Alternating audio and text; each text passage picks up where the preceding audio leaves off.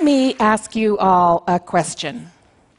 How much weapons grade nuclear material do you think it would take to level a city the size of San Francisco?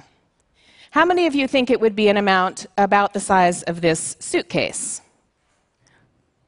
Okay, and how about this minibus? All right, well, actually, under the right circumstances, an amount of highly enriched uranium about the size of your morning latte would be enough to kill 100,000 people instantly. Hundreds of thousands of others would become horribly ill, and parts of the city would be uninhabitable for years, if not for decades. But you can forget that nuclear latte because today's nuclear weapons are hundreds of times more powerful even than those we dropped on Hiroshima and Nagasaki. And even a limited nuclear war involving, say, tens of nuclear weapons could lead to the end of all life on the planet. So it's really important that you know that right now we have over 15,000 nuclear weapons in the hands of nine nations. And if you live in a city or near a military facility, one is likely pointed right at you. In fact, if you live in any of the rural areas where nuclear weapons are stored globally, one is likely pointed at you. About 1,800 of these weapons are on high alert, which means they can be launched within 15 minutes of a presidential command. So, I know this is a bummer of an issue, and maybe you have that, what was it, psychic fatigue that we heard about a little bit earlier. So I'm going to switch gears for just a second, and I'm going to talk about my imaginary friend, who I like to think of as Jasmine, just for a moment. Jasmine, at the age of 25, is part of a generation that is more politically and socially engaged than anything we've seen in 50 years. She and her friends think of themselves as change agents and leaders and activists. I think of them as Generation Possible. They regularly protest about the issues they care about, but nuclear weapons are not one of them. Which makes sense because Jasmine was born in 1991, at the end of the Cold War, so she didn't grow up hearing a lot about nuclear weapons. She never had to duck and cover under her desk at school. For Jasmine, a fallout shelter is an app in the Android store. Nuclear weapons help win games. And that is really a shame. Because right now, we need Generation Possible to help us make some really important decisions about nuclear weapons. For instance, will we further reduce our nuclear arsenals globally, or will we spend billions, maybe a trillion dollars, to modernize them so they last throughout the 21st century, so that by the time Jasmine is my age, she's talking to her children and maybe even her grandchildren about the threat of nuclear holocaust. And if you're paying any attention at all to cyber threats, or for instance, if you've read about the Stuxnet virus, or for God's sake, if you've ever had an email account or a Yahoo account or a phone hacked, you can imagine the whole new world of hurt that could be triggered by modernization in a period of cyber warfare. Now, if you're paying attention to the money, a trillion dollars could go a long way to feeding and educating and employing people, all of which could reduce the threat of nuclear war to begin with. So, This is really crucial right now because nuclear weapons, they're vulnerable. We have solid evidence that terrorists are trying to get a hold of them. And just this last spring, when four uh, retirees and two taxi drivers were arrested in the Republic of Georgia for trying to sell nuclear materials for $200 million, they demonstrated that the black market for this stuff is alive and well. And it's really important because there have been dozens of accidents involving nuclear weapons, and I bet most of us have never heard anything about them.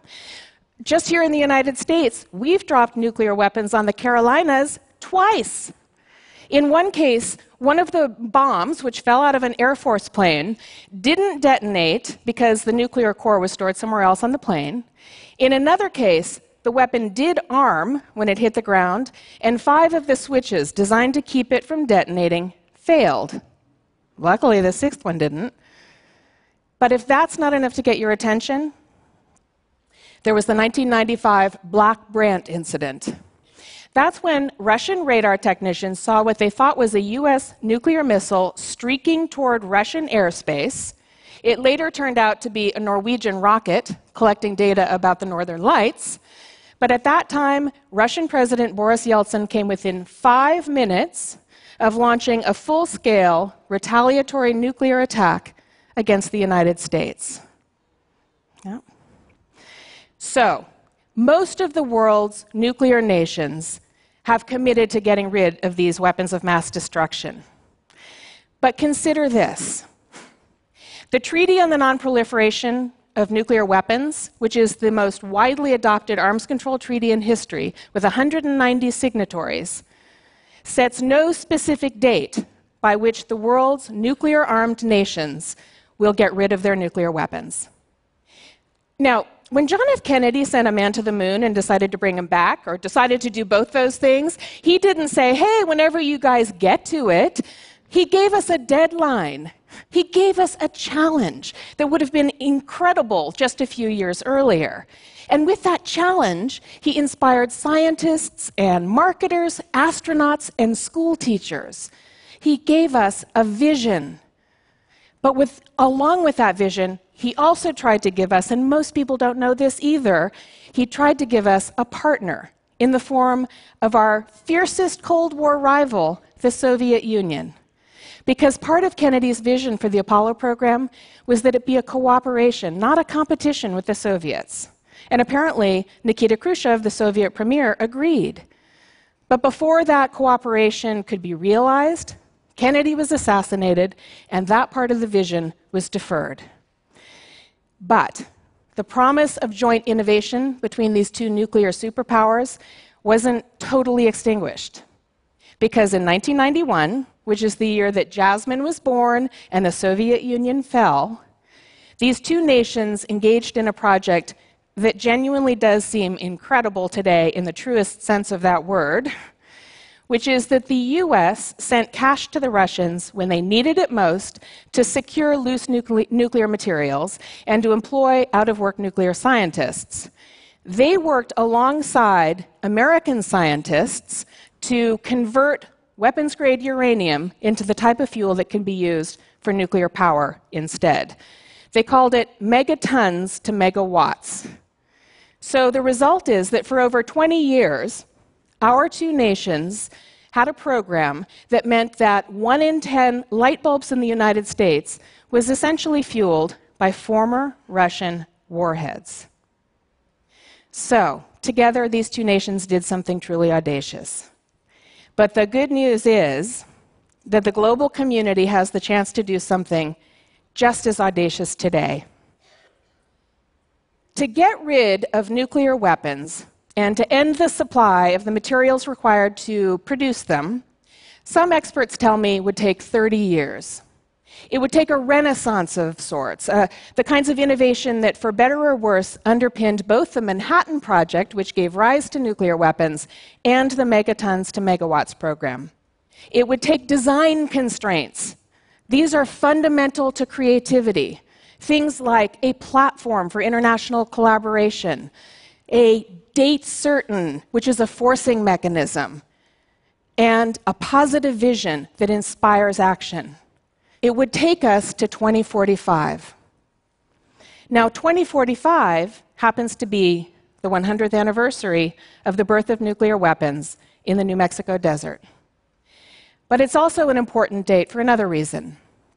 It's predicted to be the advent of the singularity a new moment in human development where the lines between artificial intelligence and human intelligence blur, where computing and consciousness become almost indistinguishable, and advanced technologies help us solve the 21st century's greatest problems hunger, energy, poverty, ushering in an era of abundance. And we all get to go to space on our way to becoming a multiplanetary species. Now, the people who really believe this vision are the first to say they don't yet know precisely how we're going to get there. But the values behind their vision and the willingness to ask, how might we, have inspired a generation of innovators. They're working backward from the outcomes they want using the creative problem solving methods of collaborative design. They're busting through obstacles.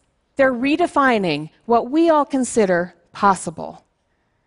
But here's the thing that vision of abundance isn't compatible with a world that still relies on a 20th century nuclear doctrine called mutually assured destruction.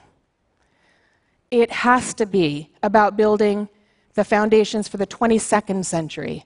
It has to be about strategies for mutually assured prosperity, or at the very least, mutually assured survival. Now, every day I get to meet people who are real pioneers in the field of nuclear threats. And as you can see, many of them are young women. And they're doing fiercely interesting stuff, like Marina Robinson Snowden here, who's developing new ways, better ways to detect nuclear warheads, which will help us overcome a critical hurdle to international disarmament.